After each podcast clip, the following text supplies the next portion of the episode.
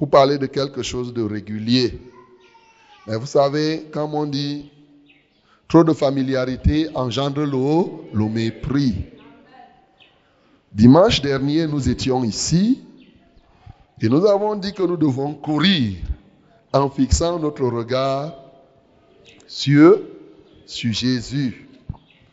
Et nous avons pris à témoin un cas, le cas de Meshach, de Shadrach et d'Abednego, qui avaient fixé leur regard sur leur Dieu.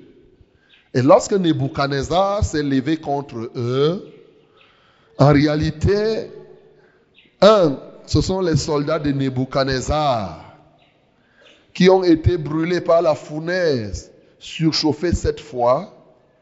Deux, parce que ceux-là, c'est-à-dire Shadrach, Abednego et Meshach, étaient liés par leurs caleçons et leurs vêtements de toute nature, nous voyons que lorsqu'ils sont rentrés dans le feu, les liens ont été brisés au point où l'autre Nebuchadnezzar a eu peur. Il a rendu témoignage en disant que, mais est-ce que nous n'avons pas jeté trois hommes dans le feu, dans la fournaise Mais qu'est-ce que je vois là? Je vois quatre hommes. Et je vois des gens que nous avons liés et qui ne sont plus liés. Alléluia. Et à la fin, il a dit, il a demandé que ce soit le Dieu d'Abenego, de Shadrach et de Meshach qui doit être désormais adoré. Parce qu'ils étaient, ils avaient leur regard fixé sur leur Dieu, sur le Seigneur.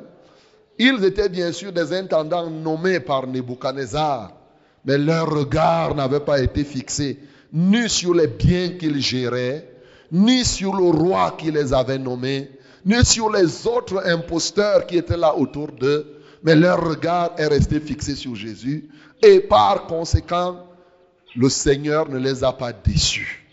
Au moment où ils ont été jetés au feu, le Seigneur est venu se mettre à eux, de sorte que le feu qui était fait par Nebuchadnezzar et ses soldats a plutôt brûlé les soldats de Nebuchadnezzar et a plutôt délivré eh, Shadrach, Abednego et, et Meshach.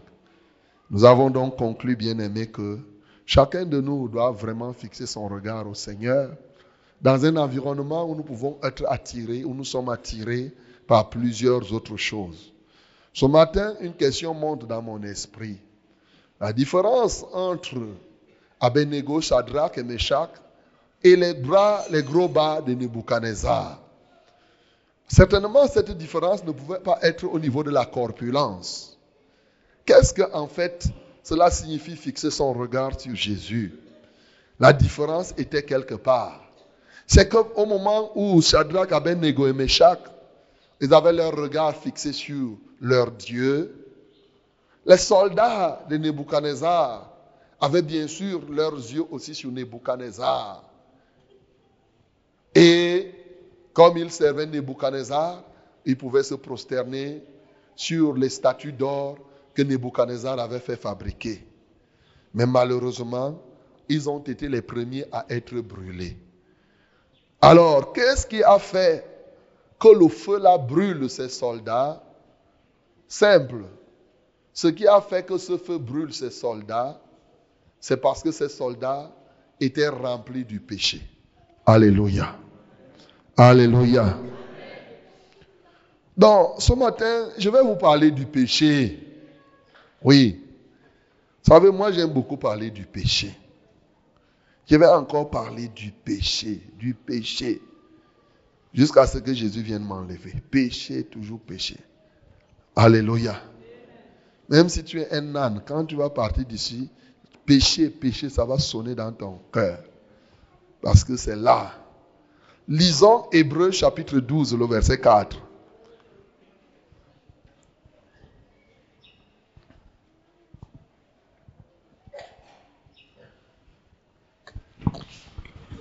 Hébreu chapitre 12, le verset 4, lisons rapidement. Vous n'avez pas encore résisté jusqu'au sang Vous n'avez pas encore résisté jusqu'au sang en luttant contre le péché. en luttant contre le péché.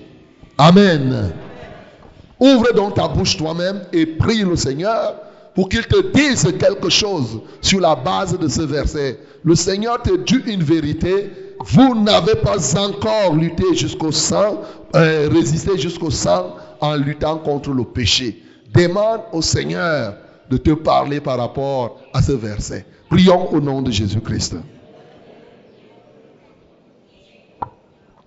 Ne reste pas sans prier. Ne reste pas là pour me regarder. Il faut fixer ton regard sur Jésus. Il faut fixer ton regard sur Jésus. Gloire à ton nom, Jésus. Gloire à ton nom, Jésus.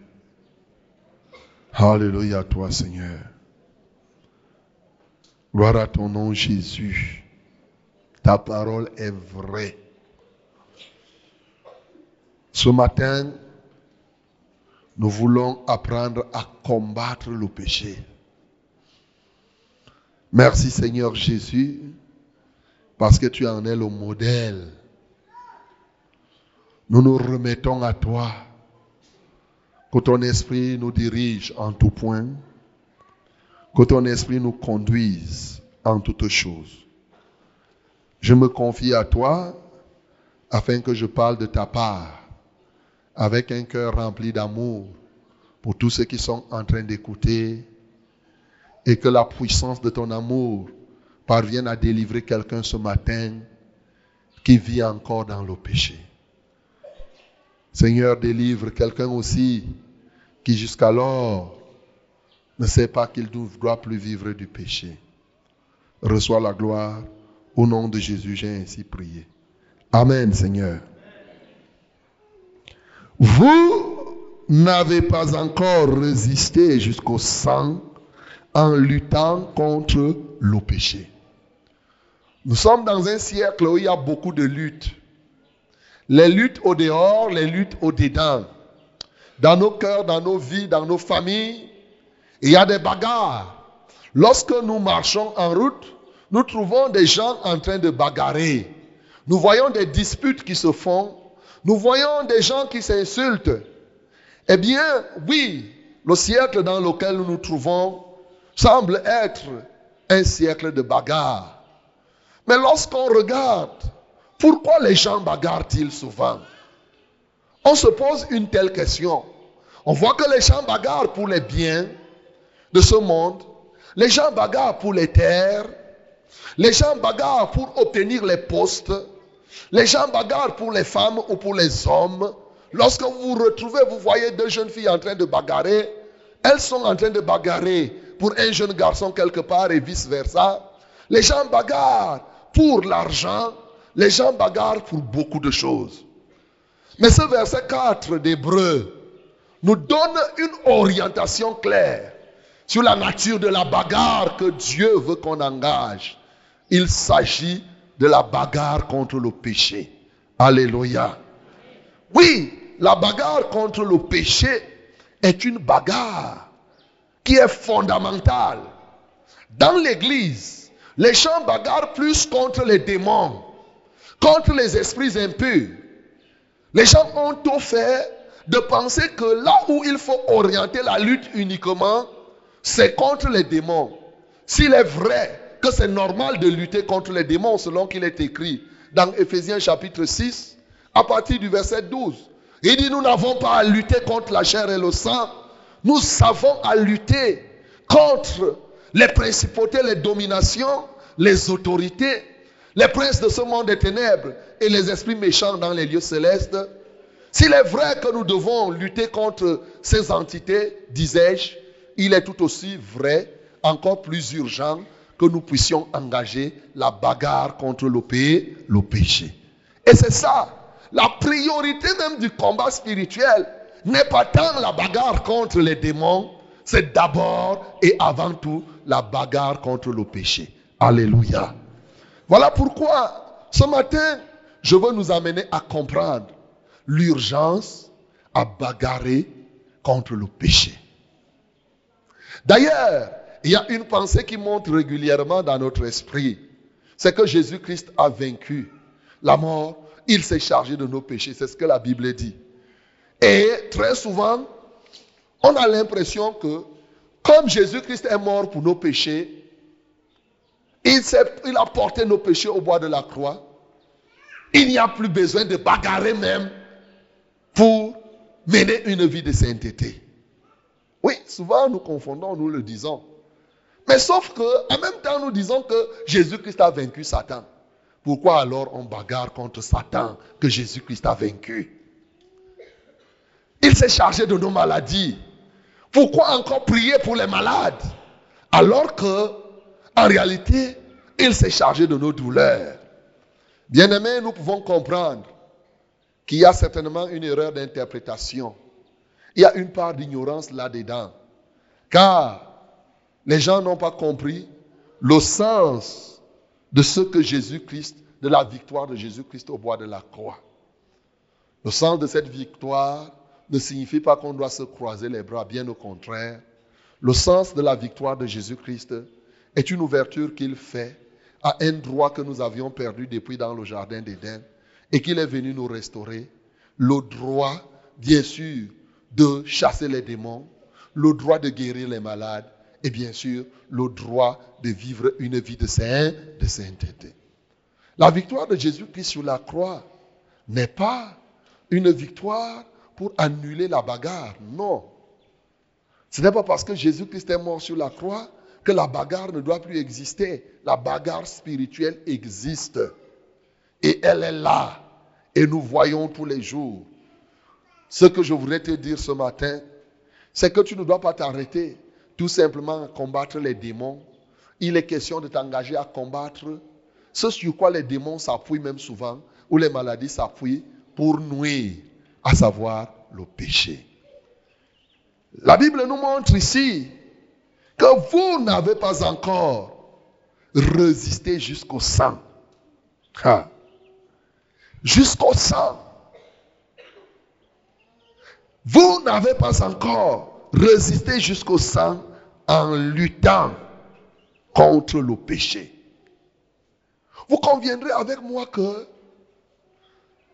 la bagarre contre le péché est une bagarre rude. Dis que c'est une bagarre rude. C'est une bagarre rude. Très rude même. Parce que la Bible dit ici lutter jusqu'au sang. Frère, on ne lutte pas jusqu'au sang pour quelque chose qui est facile. Ça veut dire qu'il y aura de la résistance. Le péché ne veut pas s'avouer vaincu, mon bien-aimé. Le péché ne veut pas s'avouer vaincu. Il rôde, il rôde. Il veut que quelqu'un le consomme. Quand tu ne l'as pas consommé à l'Orient, tu le consommes à l'Occident. Si tu ne le consommes pas à l'Occident, au septentrion, si ce n'est au septentrion, au midi, il est là. L'ennemi nous amène à penser que non, être délivré du péché, vraiment, c'est vivre aussi aisément. Oui, Jésus-Christ a porté cela. Mais bien aimé, le péché est une affaire qu'il faut combattre. Alléluia. Nous devons combattre le péché. Dis que nous devons combattre le péché. Nous devons combattre le péché. Et je rappelle et j'insiste que ce combat, c'est jusqu'au sang. Mais pourquoi Jésus-Christ est-il mort? C'est pour nos péchés qu'il est mort, non? Il a donné son sang. Le combat du péché est tellement rude qu'il a fallu que le sang de Jésus coule pour que nous ayons ce droit légal de ne plus succomber au péché. Que nous ayons ce droit légal de résister au, au péché. Combattre jusqu'au sang, c'est combattre même jusqu'à la mort, mes bien-aimés. Quand on parle de combattre jusqu'au sang, c'est un combat jusqu'à la mort. Nous connaissons les périodes des indépendances. Nous savons des gens ici, on dit qu'ils ont donné leur sang pour que les peuples soient libérés. Bien aimé, quand on dit combattre jusqu'au sang, c'est combattre jusqu'à la mort. Ça veut dire que le péché est quelque chose qu'il faut combattre au point où il est préférable de donner sa vie au lieu de pécher. La question qui se pose au travers de ce verset est claire. Entre pécher ou mourir, qu'est-ce que tu choisis? Entre pécher ou mourir, qu'est-ce que tu choisis? Ce verset nous donne la réponse. La réponse est que entre pécher ou mourir, je choisis mourir. Voilà la réponse de ce verset. Mais est-ce que c'est ton cas, bien-aimé? Vrai, vrai. Réellement, entre pécher ou mourir, la plupart des gens choisissent facilement pécher. Allègrement. Ils choisissent de pécher la plupart des temps. Mais la Bible dit non, c'est jusqu'au sang. Ça veut dire que le péché va t'agresser. Il faut prendre toutes les dispositions pour ne jamais pécher. Toutes les dispositions pour ne pas pécher. Mais la plupart des temps, quand le péché s'approche, quelqu'un dit, pasteur, je vais faire comment? Je, me suis retrouvé à une situation où je ne pouvais rien. Mais il fallait donc mourir. Un point, un trait, on t'enterre et tu pars au ciel. Au lieu de pécher. Bien-aimé, lorsque la Bible parle ainsi, c'est parce que la Bible connaît ce qui est caché dans le péché. La Bible connaît, Dieu sait tout ce qui se trouve dans le péché. Les conséquences du péché sont extrêmement graves. Ce matin, je ne vais pas beaucoup vous parler des conséquences du péché. Je vais beaucoup plus vous parler du péché lui-même. Alléluia. Mais lorsque la Bible nous dit ça, c'est parce que la Bible scrute. Et je crois que dimanche prochain, je pourrai parler des conséquences du péché qu'on néglige. Lorsque je prends simplement, est-ce que tu sais que le fait, par exemple, d'avoir des songes où tu es embrouillé peut provenir d'un péché qui est caché en toi? Beaucoup de gens ne savent pas.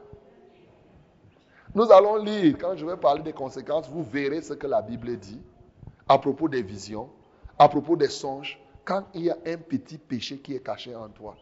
Un petit péché comme ça. Parce que beaucoup de gens prennent cette affaire-là comme si c'était les blagues. Ils prennent ça à la légère.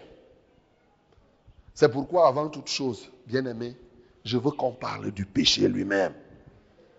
Le péché, l'ennemi a tellement aveuglé que quand on parle du péché, ça semble être déjà du connu. Surtout quand on parle beaucoup du péché ici. Et lorsqu'on définit, on dit le péché, c'est ce que Dieu n'aime pas voir. C'est facile de dire comme ça. C'est ce que Dieu n'aime pas. Mais, bien aimé, au niveau 1, on vous donne déjà les sept type de péché. C'est ça, non? Ceux qui ont fait le niveau 1, vous avez vu ça, non? Est-ce que vous vous souvenez même de sept types de péchés-là Hein? Qui peut me citer les sept types de péchés ici? Il y a quelqu'un là-bas. Sept types de péchés.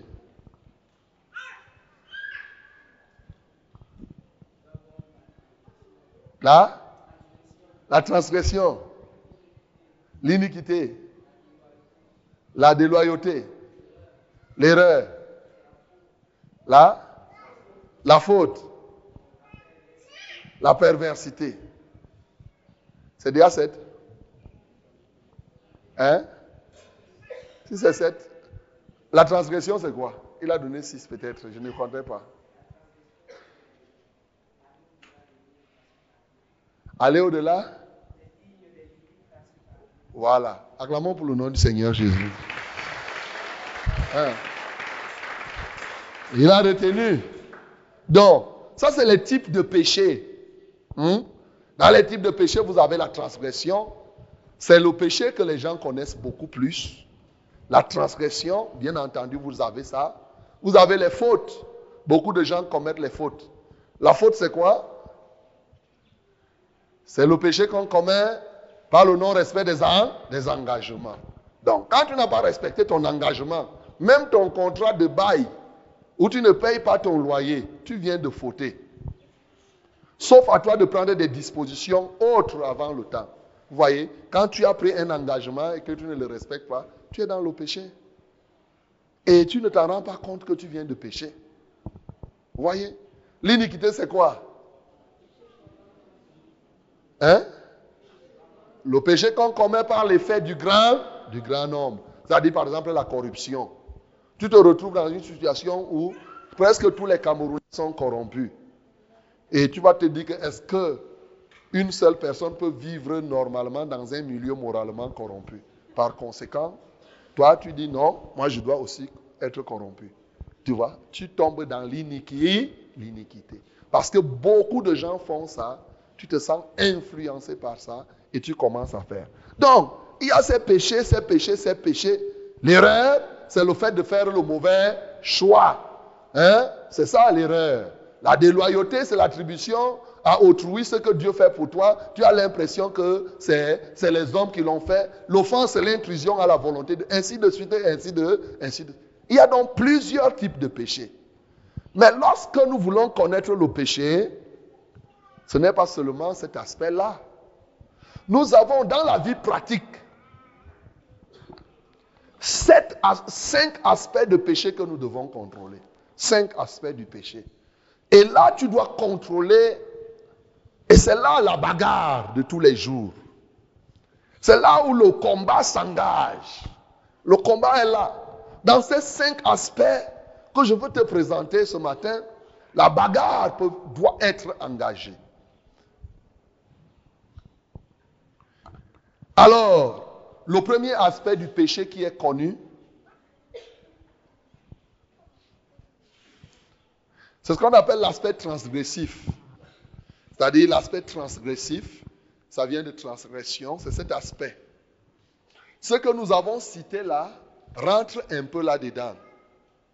Et la Bible dit que le péché, c'est la transgression de la, de la loi. Lisons 1 Jean chapitre 3, le verset 4. 1 Jean chapitre 3, le verset 4. Donc, on doit contrôler l'aspect transgressif. Ça, là, c'est ce que vous faites. Et c'est ce qui est courant. C'est ce qui est connu. 1 Jean chapitre 3 verset 4. Oui. Quiconque pêche transgresse la loi Quiconque pêche transgresse la loi. et le péché est la transgression de la loi. Et le péché est la transgression de la loi. Lui-même, l'autre verset, pour que les gens comprennent encore. Le verset 5. Mhm. Or, vous le savez, Jésus a paru pour ôter les péchés Jésus a paru pour ôter les péchés. et il n'y a point en lui de péché. Il n'y a point en lui de péché. Lis l'autre verset encore. Quiconque demeure en lui ne, Quiconque demeure en Jésus, ne pêche point. aïe, ne pêche point. Quiconque pêche ne l'a pas vu et ne l'a pas connu. Quiconque pêche ne l'a pas vu et ne l'a pas connu. Vous voyez ici, lorsqu'il est écrit ainsi et qu'on rentre dans le contexte, on va voir que cet élément renvoie davantage à l'aspect transgressif du péché. C'est-à-dire que quoi? Celui qui est en Jésus, naturellement connaît les lois de Dieu. Il connaît la ligne tracée par Dieu. Par exemple, quand on entend par ligne, c'est quoi? Quand on dit tu ne voleras pas, ça veut dire que Dieu a tracé une ligne. Il dit que tu ne dois pas traverser et prendre la chose de quelqu'un. Si tu traverses cette ligne et que tu voles, on appelle ça que tu as transgressé la loi de, Dieu. Donc tu as péché. C'est ça que j'appelle l'aspect transgressif. L'aspect transgressif regroupe la plupart des péchés qui se retrouvent dans les dix commandements. Tu ne voleras point. C'est une ligne qui est tracée. Donc, en réalité, quelqu'un qui est dans la foi ne doit pas voler. S'il est dans le Seigneur, il ne doit pas voler. Il ne doit pas convoiter les biens d'autrui. Mes frères, Est-ce qu'il ne t'arrive pas de convoiter?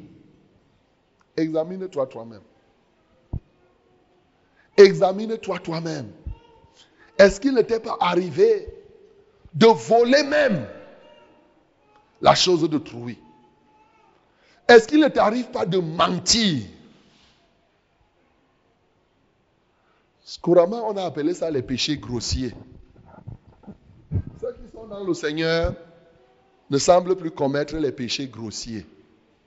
C'est-à-dire l'aspect transgressif, pour plusieurs, cet aspect transgressif, plus ou moins, est déjà vaincu. Alléluia. Alléluia. Mais ce matin, si encore la puissance de la transgression est en toi, vous savez, la puissance de la transgression va plus loin. Parce que le péché, c'est la désobéissance. Si on te dit ne fais pas ça, et qu'il y a cet esprit de transgression en toi, tu vas dire que je préfère, je vais faire. À un moment, tu as comme la tétutesse. Mais c'est l'esprit transgressif de la transgression qui est en toi qui te pousse donc à poser un acte alors qu'on t'a dit que ce n'est pas bien, ne le fais pas. On va te dire non. Bien-aimé, c'est écrit dans Deutéronome 22, le verset 5, que l'homme qui portera les habits de la femme et la femme qui portera, qui portera les habits de l'homme, les deux sont en abomination au, Seigneur. Mais ça, c'est écrit comme ça. Deutéronome 22, le verset 5. Mais après, quand on va te parler de ça, tu vas dire que le pasteur la dérange. Parce qu'en toi, il y a un esprit qui te pousse à transgresser. Dis, ah, trop, c'est trop. Avec ça, on n'est même plus libre. Comment? Je dois porter ce que je veux, ce qui me plaît. C'est parce qu'en toi, il y a un élément de transgression. Il y a cet esprit qui est en toi qui te pousse à aller au-delà de ce que la Bible dit. Mais lorsque tu es en Jésus-Christ, tu dois être libéré de cela. Alléluia. L'esprit transgressif va te dire qu'apporter dans la maison du trésor. La Bible dit apporter dans la maison du trésor vos dîmes et vos offrandes. Quand l'esprit là est en toi, tu vas dire que c'est quoi même? Je ne vais pas apporter ma dîme. Comment? Que quoi? J'ai encore les factures d'électricité à payer. Je viens d'abord donner la dîme que. Non. Quand je donne la dîme, d'ailleurs, le pasteur lui-même, il travaille, il a beaucoup d'argent que moi. Quand on vient mettre ici, est-ce que comment on va faire? Non, je ne donne pas. Hey, vos dîmes là, ce n'est pas moi qui prends. Alléluia. Alléluia. Parce que les dîmes là, c'est pour faire avancer l'œuvre de, Dieu. Moi-même, je paye mes dîmes. Gloire à Jésus. Donc, mais quand tu as en toi l'esprit de la transgression, ça te pousse à désobéir, désobéir. Dès qu'on dit ça, ce n'est pas bon, ça te dit fais ce qui n'est pas bon. Et aujourd'hui, il y a beaucoup de gens. La bagarre, c'est à ce niveau que la bagarre doit commencer. Il dit, vous n'avez pas encore résisté jusqu'au sang en luttant contre le péché. Donc, immédiatement, dès qu'on va te dire, ne fais pas ça, l'ennemi va chercher à attiser en toi la sémence de l'arbre de la connaissance du bien et du mal. Cette sémence qui est la nature adamique en toi, il va exciter ça afin que tu résistes. Au lieu de résister au péché, tu te mets à résister plutôt à l'ordre de, à l'ordre de Dieu. Il y a donc la bagarre qui s'établit. Mais pour ceux qui sont des vrais enfants de Dieu, ils savent qu'ils ne sont jamais seuls. Quand ils combattent, le quatrième homme sera là. Et il va être délié, délivré. Ça veut dire que cette bagarre s'engage comment? Par la tentation. La tentation, c'est une pensée qui monte en toi, qui est contraire à ce que Dieu te demande de faire. C'est une idée. Et quand cette idée vient en toi, sache que le combat a déjà commencé. Parce que là, c'est l'attaque de Satan. Satan t'attaque à partir d'une idée qu'il te donne et qui est contraire à ce que Dieu te dit de faire. Il t'attaque comme ça. Et qu'est-ce que tu dois faire? Il faut résister. Dis que je dois résister. Je dois résister. Oui.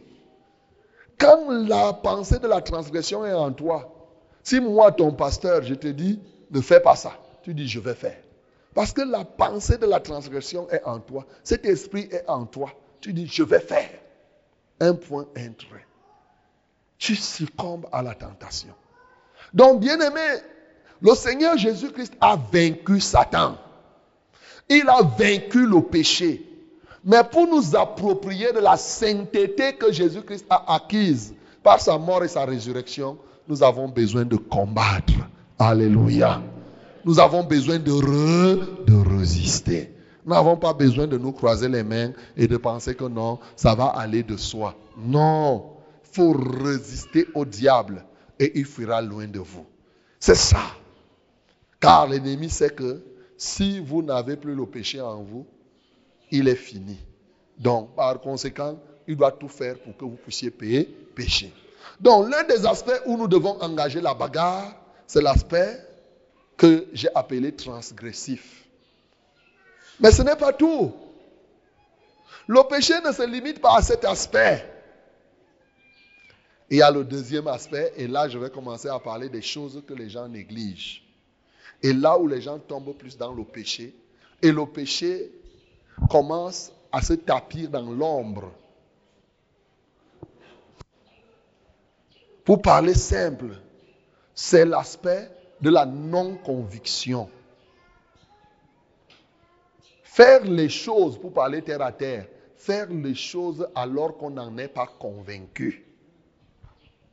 Cet aspect-là est souvent négligé. Et l'ennemi se joue de plusieurs personnes dans ce domaine. Lisons Romains 14, verset 23.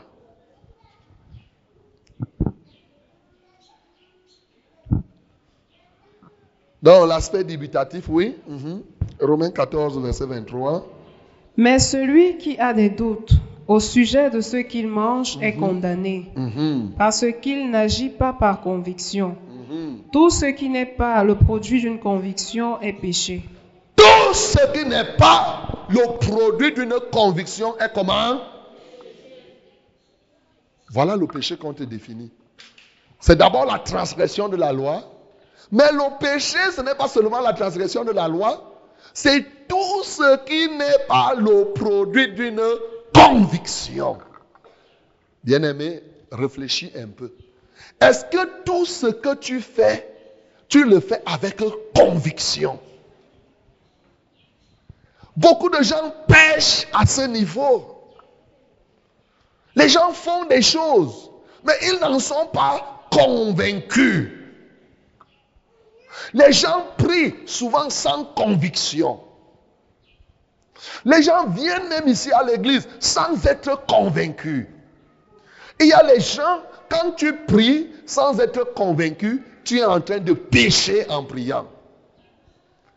Est-ce que tu comprends ça? Est-ce que tu me comprends? Tu t'imagines que tu te mets à prier et toi tu es plutôt en train de pécher. Tu pêches par ta prière. Parce que tu n'as pas précédé cela de la conviction. Et pendant la prière, tu n'es pas convaincu. Et après la prière, tu n'es pas convaincu. Ça veut dire que tu as péché. Quelques-uns me disent souvent, pasteur, je ne vois même pas là où j'ai péché. Voilà, je suis en train de te montrer un aspect de ton péché que tu as oublié. Il y a des gens qui chantent sans être convaincus. La Bible dit, ce peuple m'honore du bout des lèvres, mais leur cœur est éloigné de moi. Il peut chanter, et Jésus régnait, les démons tremblaient. Il chante, la mélodie. Mais dans le cœur, il n'y a rien. Tu pêches en louant Dieu. Est-ce que tu sais ça? Il y a des gens, même comme tu as chanté, tu as dansé, tu peux être, après avoir dansé comme ça, c'est le péché que tu étais en train de reprendre. Parce que dans le concret, tu ne chantais pas avec conviction. Tu ne chantais pas avec assurance. Tu ne comprends même pas les paroles que tu es en train de chanter. Tu loues seulement Dieu. Tu chantes seulement. Tu chantes seulement. Plusieurs personnes chantent du bout des lèvres. Mais les gens ne chantent pas au fond du cœur, au fond du cœur. que quand il se met comme ça, il réfléchit. Il dit, oh, ce que je suis en train de chanter là, oh non, est-ce que vraiment il ne, laisse pas que son cœur soit emporté par le chant qu'il est en train de chanter c'est pourquoi, souvent même, il y en a que pendant que tu chantes comme ça, ta voix va s'égarer par rapport à la voix des autres. Parce que toi, ton cœur n'est pas là. Tu vas être là en train de chanter. Et Jésus est mon ami, mon ami de tous les jours. Jésus est mon ami de tous les jours, et mon ami. C'est parce que dans le concret, concret, concret, son cœur n'est pas là. Pendant qu'il chante, il calcule que demain je vais même aller comment au travail. Et Jésus est mon ami, mon ami de tous les jours. Parce, que, parce que son cœur n'est même pas là-dedans. Il n'est pas là-dedans. Son cœur est loin, est loin. Tu pêches en loin. Parce qu'en réalité, tu dis que Jésus est ton ami. Or, tu ne crois pas. Tu ne le fais pas avec conviction. Le péché par le fait de la non-conviction est très grave et est répandu. C'est le fait de faire quelque chose pour Dieu sans la faire de tout ton cœur. Tout ton cœur. Dis que tout mon cœur. Tout mon cœur. Bien aimé, beaucoup de gens pêchent parce qu'ils ne font pas la chose de Dieu avec tout leur cœur. Tout leur cœur. Ils font avec une partie du cœur. Le Seigneur nous dit, vous me chercherez vous me trouverez si vous me cherchez de tout votre cœur, tout votre cœur. Le Seigneur apporte son soutien chez celui qui a le cœur entier en lui. C'est ce que la Bible dit. Mais dès lors que tu amènes à Dieu une partie du cœur et que tu te réserves encore un peu, un peu, oui, tu es en train de pécher, mon bien-aimé. Tu pêches sans t'en rendre compte. Et c'est ces choses qui sont cachées en nous et après, tu vas être surpris que, par exemple, tu pries, Dieu ne t'écoute pas. Tu vas être surpris que, vraiment, tu chasses un démon, le démon ne part pas. ainsi de suite, il y a les conséquences graves. Oui. Tout ce qui n'est pas le produit de la non-conviction est péché. Un enfant de Dieu, avant de faire quelque chose, il faut qu'il soit convaincu. Alléluia. Il faut qu'il soit convaincu. Il y a les gens qui viennent là même, ils viennent, se tiennent là, ils disent, pasteur, prie pour moi. Il n'est même pas convaincu, il vient seulement essayer. Il vient là, il se dit que, comme il part partout, il vient là, il se tient aussi là. Je prie pour moi. J'essaye, j'essaye, j'essaye. Mais quand tu essayes, si tu veux quoi? Dieu n'est pas le Dieu qu'on essaye. On ne vient pas essayer Dieu. Alléluia on est convaincu, on se donne à Dieu et Dieu. Si tu essayes Dieu et que Dieu ne fait pas, tu vas faire quoi à Dieu? Qui parmi nous ici peut punir Dieu? La Bible dit que la colère de l'homme n'accomplit pas la justice de Dieu.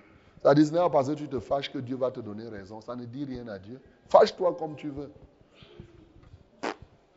C'est comme un cafard qui se fâche devant les coqs. Est le problème? Si le cafard se fâche devant un coq, ça fait quoi? Le coq veut, le coq va l'avaler, il n'y a pas de problème. Donc, c'est comme cela que quelques-uns sont. Bien aimés, c'est extrêmement important qu'on décide de faire toutes choses étant convaincu. Le doute est un péché et il est dangereux. Il est subtil dans les cœurs des gens mais il t'empêche d'accéder à ce que Dieu veut.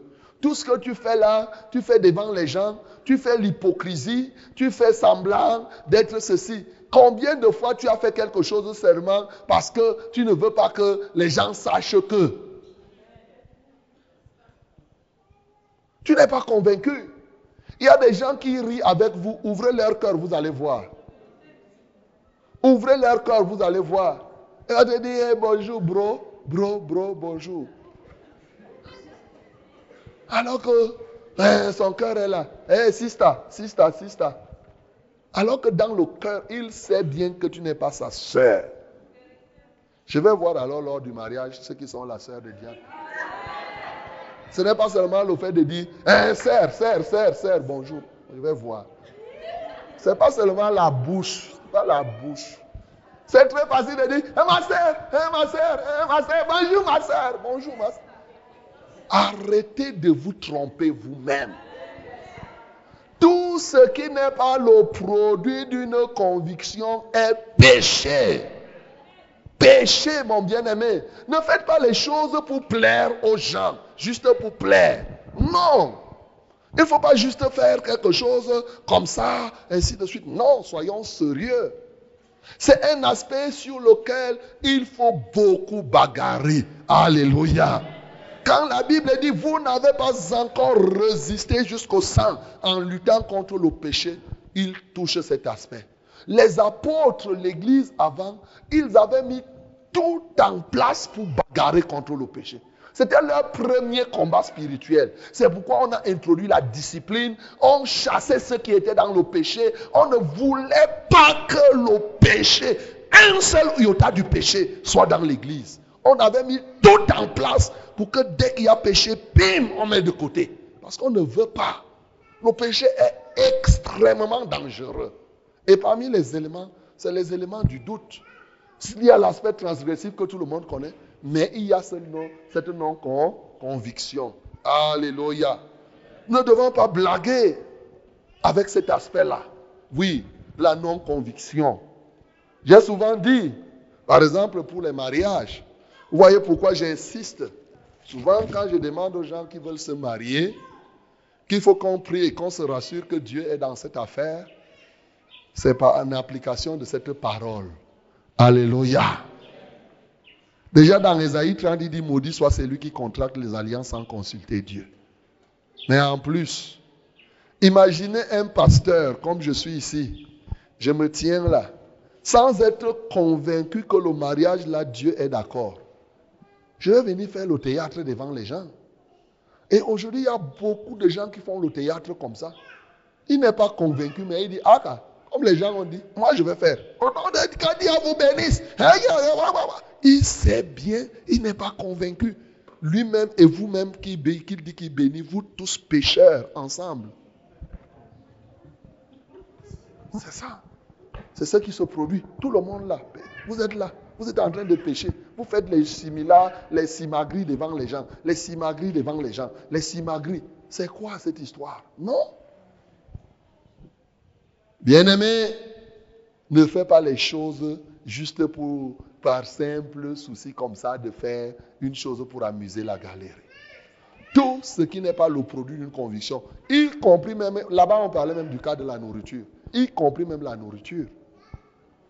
Alléluia. Y compris même la nourriture.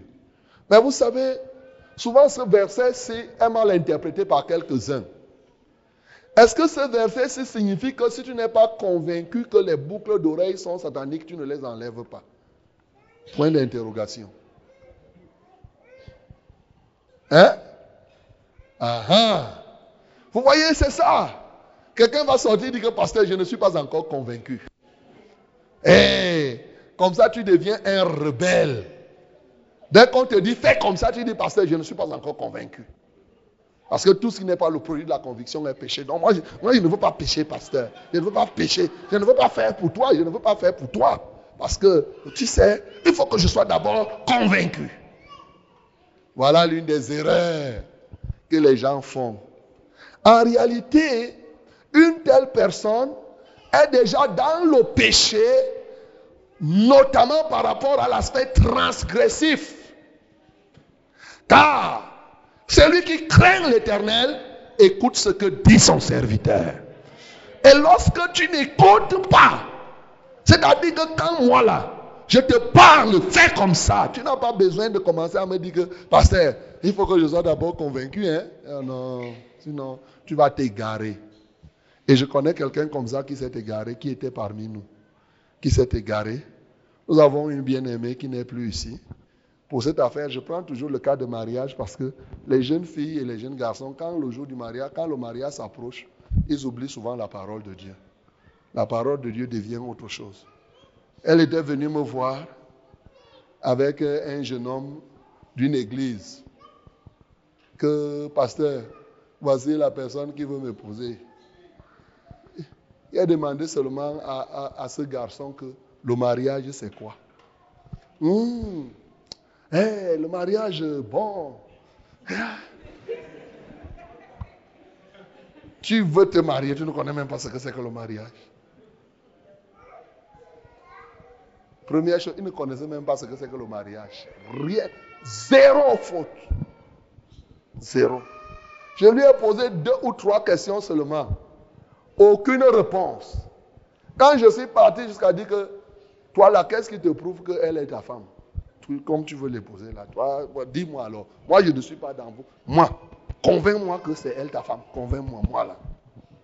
Il n'a rien. Il dit, ah non, vraiment, dans ma tête, je sens que je l'aime. Hein. Tu l'aimes comment? Dis-moi, dis-moi. Nous sommes ici là. Dis-moi.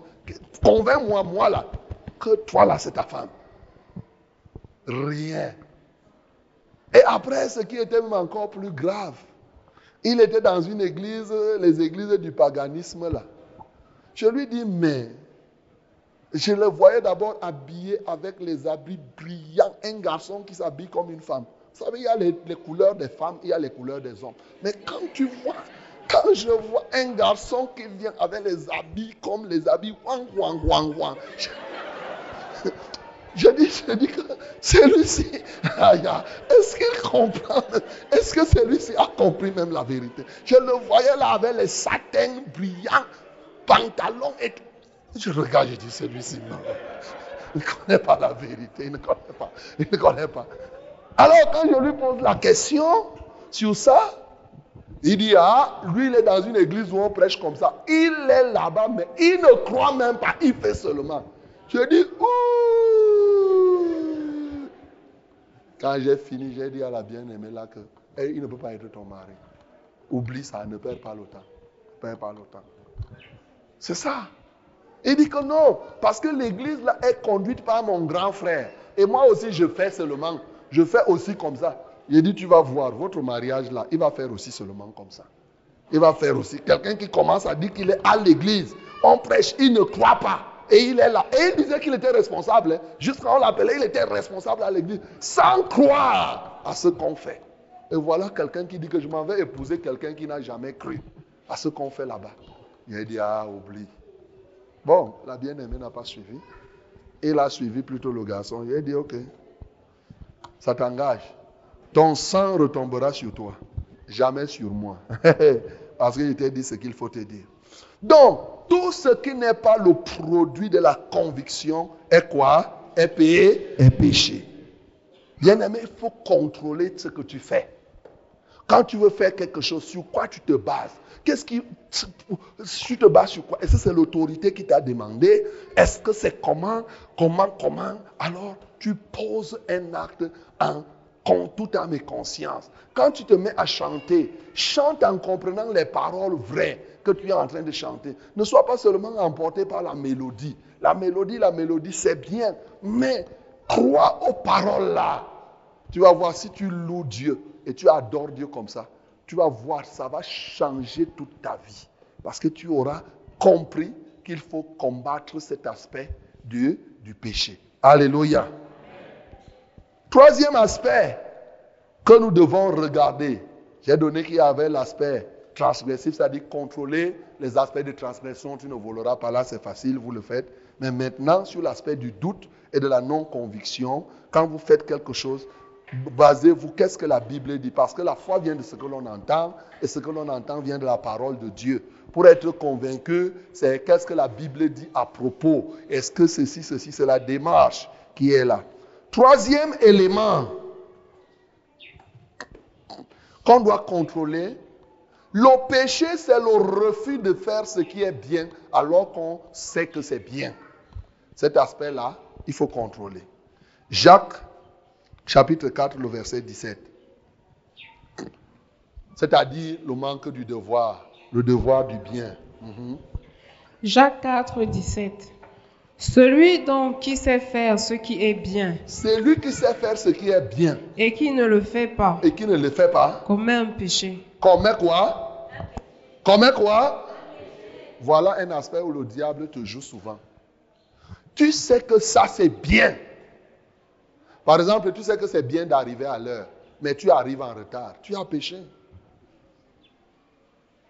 Tu as péché. Tu sais que c'est ça, ça c'est faire bien ici. Beaucoup de gens connaissent que ça c'est bien. Mais ils font le contraire de ce qui est bien. Pourquoi? Parce que quand tu connais que ça c'est bien, l'ennemi engage une bagarre pour te pousser à faire le contraire du bien, c'est-à-dire à faire ce qui est mauvais. Tu as besoin de lutter par rapport à ça. Tu dois lutter. Tu ne dois pas te laisser emporter. Par exemple, c'est bien de te lever le matin et prier.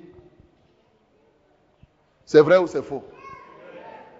Mais tu ne te lèves pas.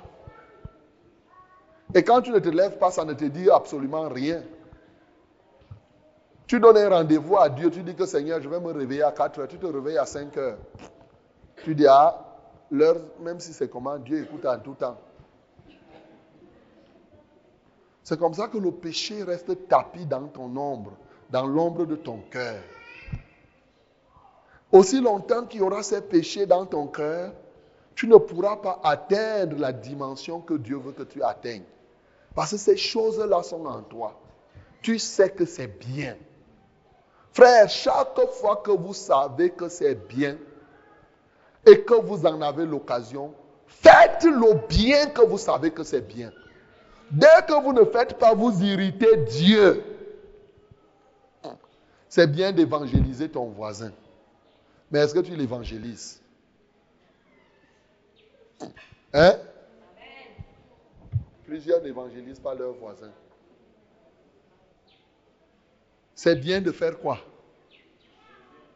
Hein? C'est bien. C'est bien de ne pas être une pierre d'achoppement pour ton frère. il y a des gens ici qui se plaisent souvent à être contents de la souffrance des autres. Il te fait du mal, lui, il rit. Ce que tu sais que c'est bien, tu ne le fais pas. Tu es dans le péché, mais ça passe comme si tu n'avais pas péché. Hein. C'est comme si c'est rien. Sauf que tu vas te rendre compte au niveau de ta croissance spirituelle. Parce que l'un des dangers du péché, c'est te bloquer pour que tu ne croisses pas spirituellement. Tu seras là à grandir spirituellement. Quand vous n'êtes pas rigoureux vis-à-vis du péché, vous allez durer avant d'avancer, avant de progresser. Et on dit qu'on progresse dans la foi quand Dieu nous utilise. Alléluia. Le progrès dans la foi se voit par la qualité de notre relation avec Dieu qui se manifeste souvent par la manière dont Dieu nous utilise, par les fruits que Dieu manifeste au travers de nous. C'est ça. Donc tu vas voir que si tu oublies ce devoir, tu connais, tu as un devoir, mon bien-aimé, c'est de faire ce qui est bien. Quand tu abandonnes ce devoir, quand tu fais les choses sans être convaincu, quand tu transgresses de temps en temps la loi de Dieu, ton évolution spirituelle sera très, très, très, très difficile. Tu vas être un bébé, un bébé, un bébé. C'est-à-dire que tu seras toujours celui qui apprend, mais qui ne parvient jamais à la connaissance. Tu apprends toujours, mais tu ne connais rien. Tu oublies. Beaucoup de gens ne savent pas que l'un des rôles du péché, c'est de nous empêcher de retenir la parole de Dieu. Beaucoup de gens ne savent pas que l'une des conséquences du péché, c'est de faire que tu ne retiennes pas la Bible dans ton cœur. Quand le péché est là, tu peux apprendre, tu bûches même le verset, le verset s'en fout. Parce que le péché dit que tu ne vas pas rester. Parce que la parole combat le, péché, le péché. Quand tu prends la parole et tu mets dans ton cœur, la parole commence à attaquer le péché. Donc il faut que le péché fasse tout pour nuire. Et quand tu fais ça, il va s'en dire que c'est fini. La parole n'est plus dans ton cœur. C'est lui qui voit, qui sait que ça c'est bien et ne le fait pas. Il commet un péché un péché. Donc vous voyez, c'est un aspect sur lequel tu dois combattre tous les jours. Ce que tu sais que c'est bien, c'est déjà l'enseignement qu'on te donne. C'est vrai ou c'est faux? On te donne un enseignement et quand on te donne un enseignement, tu sais déjà. Tu connais l'enseignement là. Tu sais qu'il faut faire ça. Mais tu refuses de faire c'est grave. Souvent, les gens se plaisent à refuser de pratiquer les enseignements et demander qu'on prie pour eux. Est-ce que vous savez que la bénédiction qu'on donne est fonction de l'enseignement qu'on fait? La bénédiction s'appuie sur des fondements. Et le fondement de la bénédiction, c'est la parole de Dieu. C'est pourquoi il y a des moments où quand je veux te dire quelque chose, je vais te prendre d'abord l'appui sur la parole, la parole, la parole. Et c'est sur la base de cette parole que je vais te dire que je prie pour ça. Il va s'en dire que si tu rejettes la parole, tu auras rejeté la bénédiction. Comme Saül, Dieu lui avait dit, puisque tu as rejeté ma parole, moi aussi je te rejette. Puisque tu as rejeté ma parole, moi aussi je te rejette. Quand vous rejetez la parole de Dieu, vous avez rejeté Dieu. Le résultat, c'est que Dieu va aussi dire que moi aussi je te rejette. Conséquence, c'est que tu peux même être malade. On prie pour toi. Tu peux être malade. Tu pars reprendre le péché. Tu fais la chose. Tu es parfait. C'est ça le danger, bien entendu. Donc, nous devons contrôler.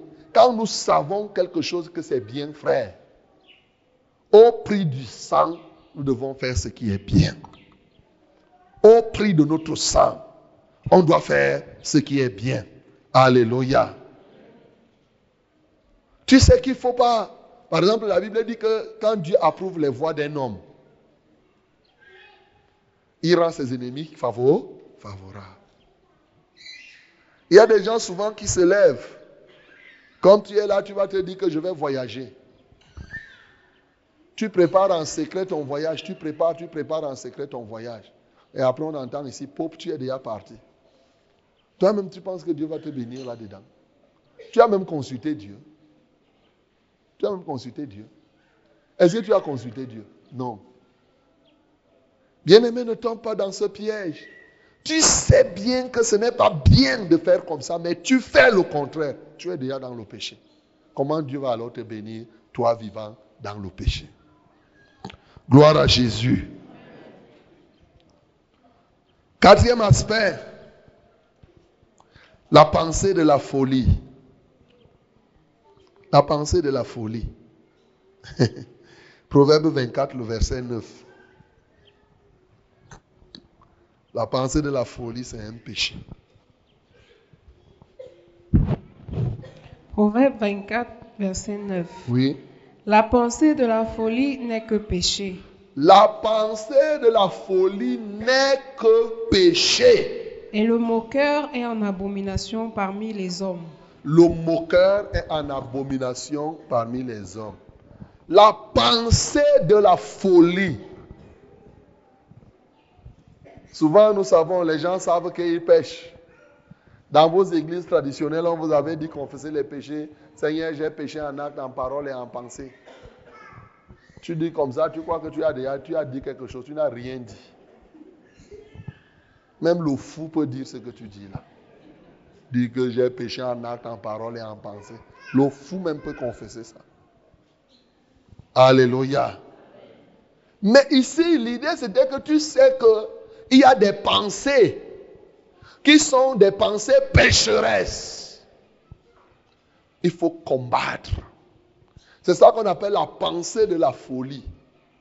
C'est les pensées qui sont des pensées impures. C'est des pensées qui ne sont pas justes. C'est des pensées qui sont contre le pasteur. C'est des pensées qui sont contre la saine doctrine. C'est les pensées qui sont là pour critiquer ce que Dieu a dit. Pour trouver des erreurs sur ce que Dieu fait. C'est des pensées qui sont là pour voir qu'il y a de l'exagération dans la vérité. Souvent, tu vas dire que oh, vous exagérez quand même. On exagère. Ce mot est déjà sorti de ta bouche un jour. Et parlant de l'église, c'est grave. Tu vas dire qu'on exagère quand même. Avec ça, alors, quelqu'un va vivre comment? Si c'est comme ça, on va faire alors comment? Si c'est comme ça, on va faire comment? Souvent, il y a des bien-aimés qui viennent me rencontrer. Moi, je veux parler. Ils viennent pour que je leur parle, mais c'est eux qui me parlent. Ils me parlent, ils me parlent. Moi, je veux prendre même la parole. Il a déjà dit 50. Je te laisse, non? Non, je veux parler. Bon, après, il t'écoute. Après, bon, il dit que c'est lui, il n'est pas déjà prêt. Il n'est pas prêt pour recevoir la bénédiction. Oui. Dès que tu lui dis, discute, discute, discute. Il veut que tu lui donnes le conseil comme lui, il a pensé. Exactement comme quelqu'un qui part dire au médecin que, médecin, je suis venu vers toi, prescris-moi les paracétamol. Mais, comment tu peux dire au médecin le remède qu'il doit te donner? C'est ça la pensée de la folie. Alléluia. La pensée de la folie n'est que péché. N'est que péché. Oui. A dit, c'est pourquoi ceux qui sont remplis de ces pensées aiment les discussions, aiment les disputes. Ils sont là. Dès qu'on dit non, ils veulent se conduire eux-mêmes. Ils ne veulent pas laisser qu'on leur dise que non, ça ne fait pas comme ça. Va dans ce sens. Et ainsi de suite, ainsi de suite. Et comme aujourd'hui les gens ont transformé, je ne sais comment, quelqu'un vient et te voit, tu lui dis que non, voici le conseil que je te donne. Il dit que, mais pasteur, fais d'abord comme ça, non. Donc c'est toi qui me dis maintenant ce que je dois faire.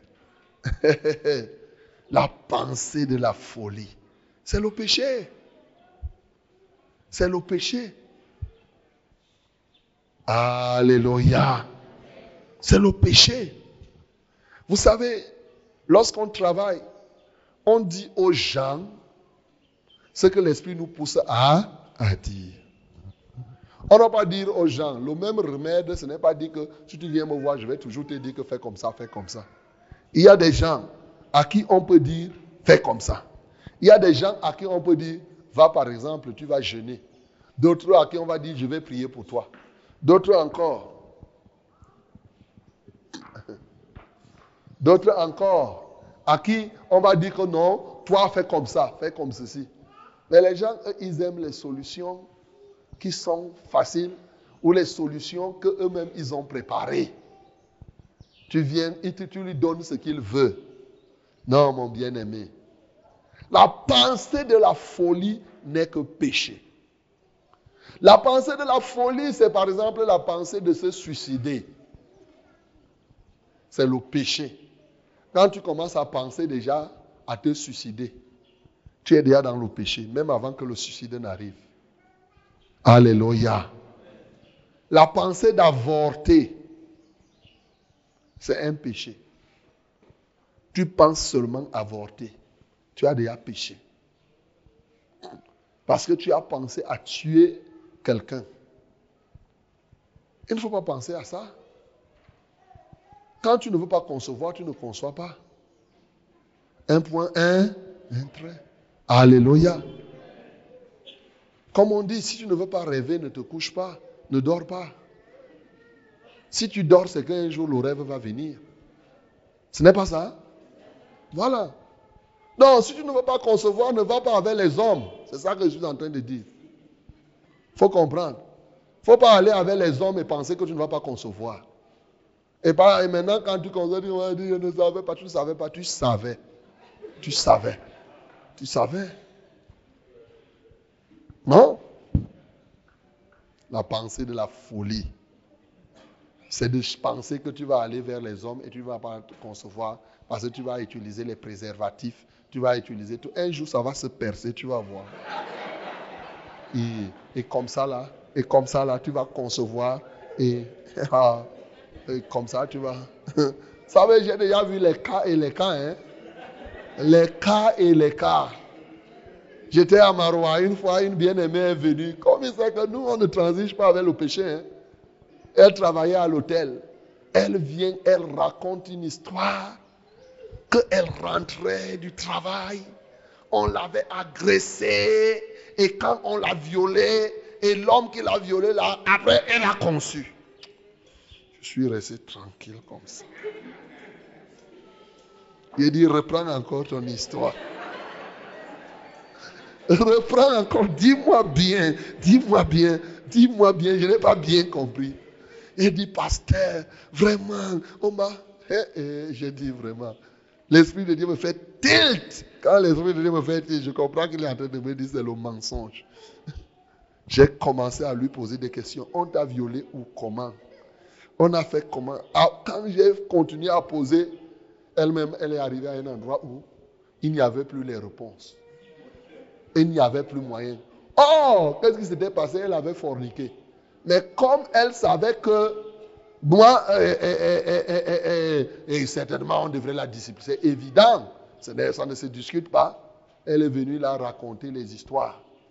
Lui a dit que fais gaffe, ce que tu racontes là, ce n'est pas vrai.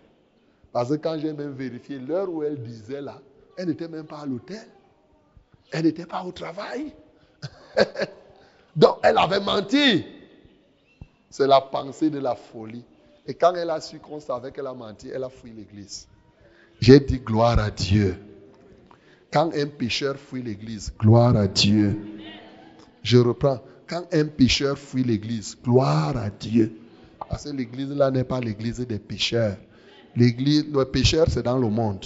L'église, c'est pour ceux qui ont donné leur vie à, Jésus. C'est pourquoi dans 1 Jean chapitre 2, le verset 19 dit que il est parti parce qu'ils n'étaient pas. Ils sont partis pourquoi? Parce qu'ils ne sont pas des nôtres.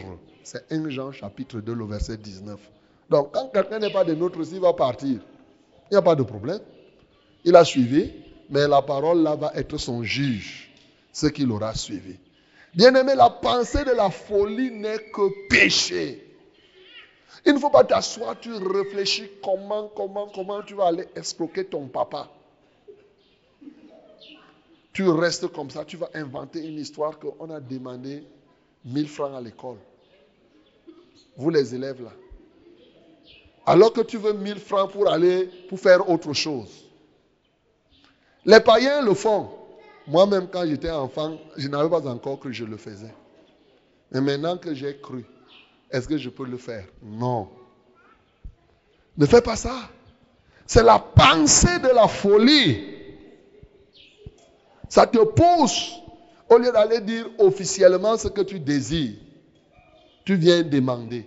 Il y a des gens même qui font, même à l'église, ils viennent te demander, aide-moi à faire ceci, alors que la pensée qu'il a n'est pas de faire ce qu'il te demande. Mais il sait que s'il te dit que j'ai besoin de ça, tu ne vas pas donner. Il faut qu'il dise là où ce n'est pas vrai, pour que tu l'aides, pour que tu sois sensible. C'est la pensée de la folie. La pensée de la folie n'est que payer péché. Alléluia. Donc, quand cette pensée te vient à cœur, l'une des armes de Satan, c'est combattre au travers des pensées. Sachez que le combat spirituel commence par les pensées. Il t'injecte une pensée. Si tu laisses la pensée là continuer en toi, c'est terminé. Après, ton corps sera abattu. Après, ceci, ceci, ceci. C'est pourquoi il faut refuser les pensées de la folie. Amen. Cinquième aspect. L'aspect sensoriel. Parce que là-bas, je n'utilise pas ici, c'était l'aspect psychologique. Hein. C'est-à-dire que tu dois contrôler, tu dois combattre psychologiquement. Parce que la pensée, c'est, dans, c'est, la psyché. Donc, euh, c'est ça. Mais j'utilise pas les mots savants pour qu'on ne perde pas le temps là à me demander les psychés, les machines et tout cela. Tout ça là, c'est des pertes de temps. Alléluia. Je préfère utiliser les mots que vous comprenez, les idées. C'est ça, vous comprenez ce que c'est qu'une idée, au lieu de perdre le temps. Ici, l'aspect sensorial, c'est-à-dire que l'aspect qui est lié aux organes de sens. Je suis en train de vous amener à comprendre ce qu'est le péché et les aspects où nous devons combattre. Alléluia. Pour vivre véritablement la vie de sainteté, les cinq aspects-là, tu dois combattre. Tu vas voir toi-même. Si tu combats, si tu veilles sur ça, tu vas voir qu'il te sera facile de mener une vie de, saint, de sainteté. L'aspect sensoriel lié aux organes de sens, Proverbe 21, le verset 4. Proverbe 21, 4. Des regards hautains et un cœur qui semble, cette lampe des méchants, ce n'est que péché. Ce n'est que péché, les, les regards hautains, Le cœur qui s'enfle, c'est comme une lampe des méchants. Ce n'est que péché. Vous voyez le regard.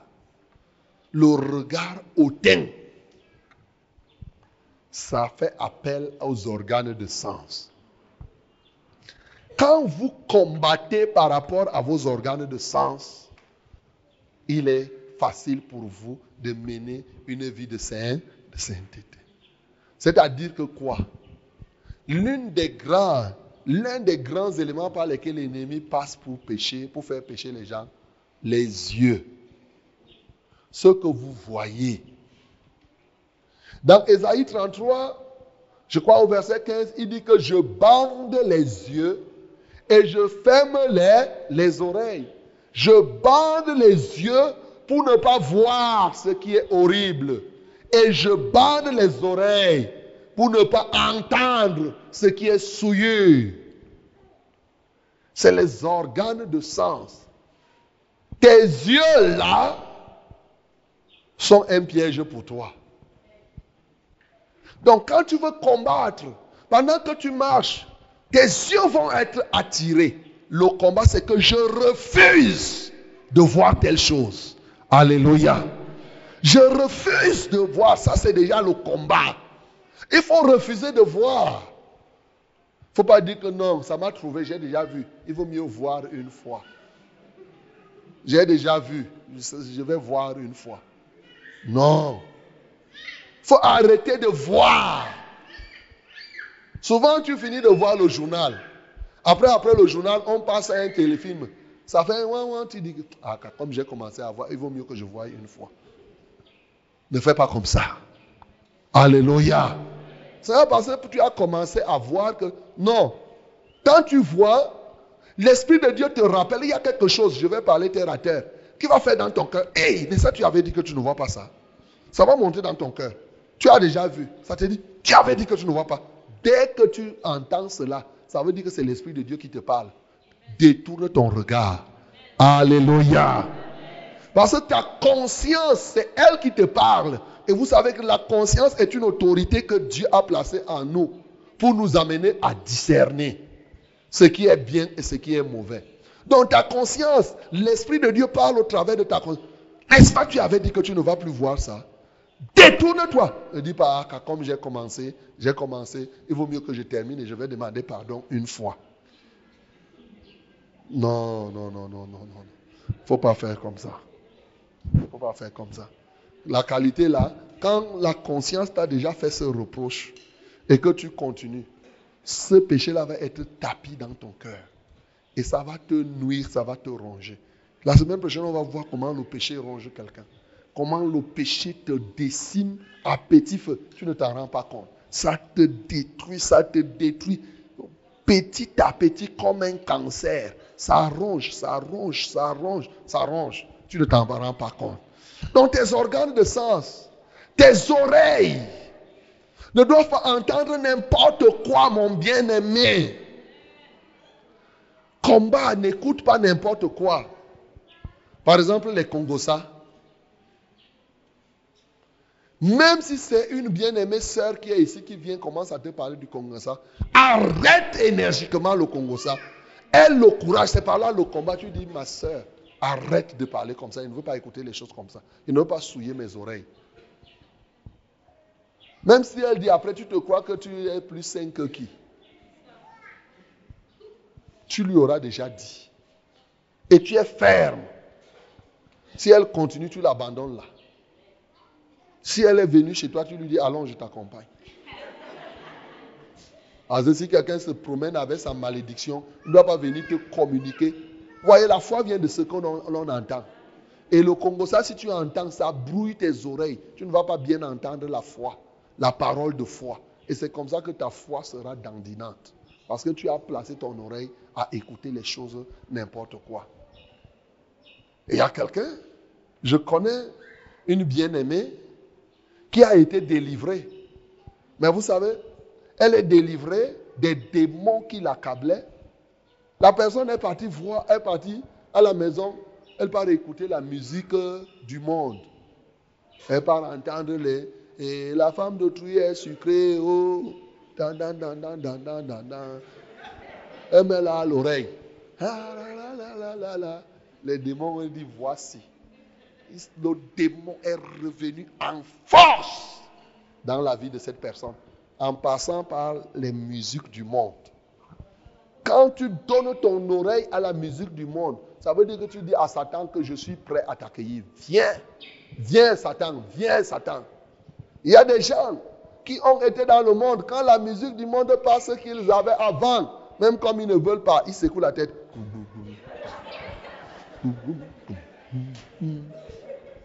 Simplicity et coucou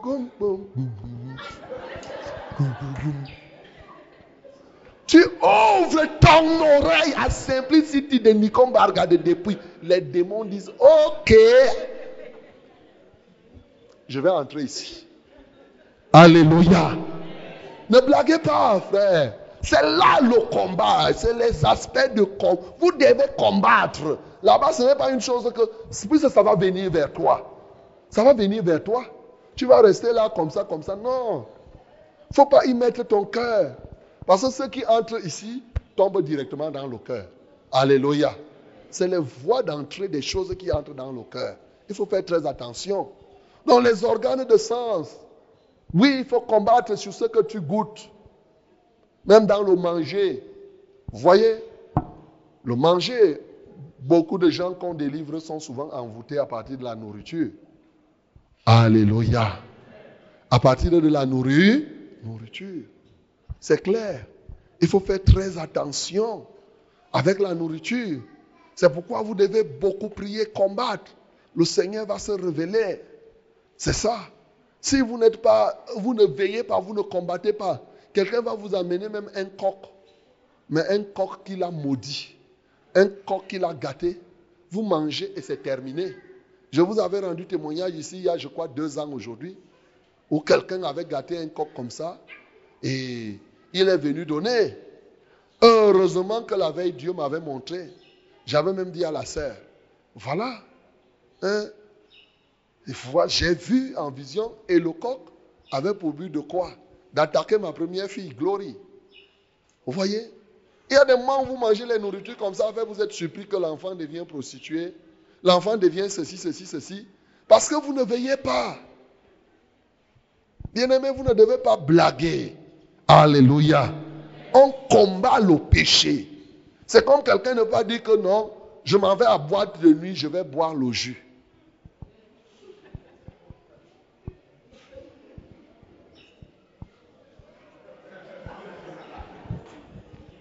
On ne peut pas boire les jus en boîte de nuit. Oh, je m'en vais m'asseoir au bar. Moi, je bois seulement les jus. Hein. Même si je suis assis au bar là, je vais même. Il y en a quelqu'un m'avait dit, mais si c'est comme ça, comment on va les évangéliser alors? C'est en buvant les jus au bar que tu évangélises. Non. Si tu pars évangéliser un barman, tu l'évangélises. Un point, quand c'est fini, tu pars. Ce n'est pas que tu t'assieds là, tu sirotes les jus, vous faites les commentaires, les commentaires. Après, ça devient. Après, les gens jouent au damier. Tu l'as. Le damier, si j'étais fort, hein, tu peux même me taper encore. Laisse, on va s'essayer. Tu es déjà assis. Le péché vient comme ça, doucement, doucement, mes bien-aimés. Nous devons le combattre jusqu'au sang. Alléluia. On doit résister au péché jusqu'au sang. Bien-aimé, toucher le toucher. La Bible dit ne touchez pas ce qui est impur. Toucher, ce n'est pas seulement avec la main. Ne touche même pas avec le. Par exemple, quand je parle des boîtes de nuit, il y a des lieux souillés où tu n'as pas besoin de partir. Par exemple, quelqu'un qui part dans les cimetières la nuit ou bien n'importe comment, tu pars dans des endroits sous, souillés, susceptibles où tu peux aller porter les démons là-bas. Et dis pas que non, moi j'ai Jésus, ils vont me faire quoi? Non. Toi-même, tu te places hors de la volonté de Dieu. C'est comme quelqu'un qui dit que je m'en vais voir chez un marabout. Ne pars pas. C'est un lieu qui est déjà sous, souillé. Ne te livre pas, ne touchez pas à ce qui est impur et je vous accueillerai. C'est ce que la Bible dit. Donc, on doit contrôler tous nos organes de sens, mon bien-aimé. Quel que soit le cas, regarde ces choses-là. Même voir. Je n'ai pas voulu parler des films que vous voyez, mais vous savez vous-même que c'est un aspect très important. Comment on peut vous dire qu'un film, la beauté du diable, tu t'assieds pour voir ou découvrir comment le diable est beau? Toi-même, un film comme ça, tu mets la croix. Un film qui qualifie le diable d'une quelconque beauté. Tu n'as pas besoin de voir. Et même, je vous conseillerais, arrêtez de voir les films païens. Alléluia. La vraie inspiration ne vient pas des films. La vraie inspiration est dans la parole de Dieu. Il y a des gens qui croient qu'à force de voir les films, ils deviennent sages. Ils s'idiocisent davantage. Ils croient qu'ils deviennent sages. La vraie inspiration. Les films vont t'apprendre les choses de la terre, comment les païens se comportent, comment ceci, ceci. Ça va te donner l'impression que tu es sage. Mais tu n'y as rien. Tu vas apprendre à être Colombo, inspecteur d'Éric, pour, pour, fouiner derrière les gens. Tu vas croire que c'est ça le discernement? Non. Tu vas confondre ça avec le, discernement. Quand on va te dire tu es Colombo, tu crois que tu, tu, es apprécié inspecteur d'Éric, tu es là, tu fouines derrière les gens. Ça ne veut rien dire. Quand tu es enfant de Dieu, le discernement vient du Saint-Esprit. Ce n'est pas le fait d'être comme un acteur de, ceci. Arrête de voir ces choses. Oui, tu peux voir le journal, c'est bon. Un journal, tu t'informes à la radio, oui. Tu peux voir quelque chose qui donne gloire au Seigneur. Mais ces films-là, qui sont là, ainsi de suite, ainsi de suite. L'inspiration du vrai enfant de Dieu se trouve dans la parole de, Dieu. Alléluia. Bien-aimé, je voudrais m'arrêter ici pour cette phase de la connaissance du péché. Vous avez connu le péché, vous connaissez même ce que c'est que le péché. Oui, la désobéissance et autres. Mais ce matin, j'ai voulu aborder les aspects qui doivent faire l'objet d'un combat permanent. J'ai dit que sur le plan transgression, il faut combattre. Ne vous laissez pas emporter par le vol, par ceci, cela. J'ai insisté sur l'aspect dubitatif, le doute, où tu doutes ou tu fais ceci sans conviction, tu fais malgré toi. Non. Ou bien l'aspect de voir où tu ne fais pas ce qui est bien. Non, tu sais que c'est bien. Ou même l'aspect psychologique au niveau de tes pensées et même dans l'aspect sensoriel. Je t'ai dit qu'il faut combattre les cinq aspects-là. C'est là où les apôtres ont dit, vous n'avez pas encore résisté au péché jusqu'au sang. Ah, vous n'avez pas encore résisté jusqu'au sang en luttant contre le péché. Tout doit être mis en œuvre pourvu qu'on mène une vie de saint. Est-ce que je me fais comprendre? Vous allez voir que dans Hébreu 12, là, la suite, il va parler maintenant du châtiment de Dieu. Dieu châtie les gens pour que les gens vivent dans la sainteté. Dieu punit les gens pour la sainteté. Ainsi de suite, parce que c'est une priorité des priorités. Et quand tu vas voir les avantages de vivre dans la sainteté et les dangers lié au péché, tu vas comprendre que ça mérite que le sang soit. Oui, le sang de Jésus a coulé pour ce péché. Mais nous, notre sang, c'est rien. C'est les difficultés que tu peux avoir. Quelqu'un peut te faire le chantage. Il te dit que si tu ne fais pas ceci, je ne vais pas te faire ça. Au lieu de pécher, laisse que ton corps souffre. Si ton corps souffre, ce n'est pas grave. Si même tu venais à mourir, parce que tu as refusé de succomber au péché, tu ne seras pas bête. Au contraire, tu seras sage. Combat le péché. Ne te laisse pas emporter par quoi que ce soit. Non. Sois vigilant, mon bien-aimé. Sois vigilant.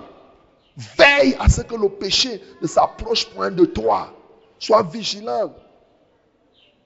Et la crainte de péché.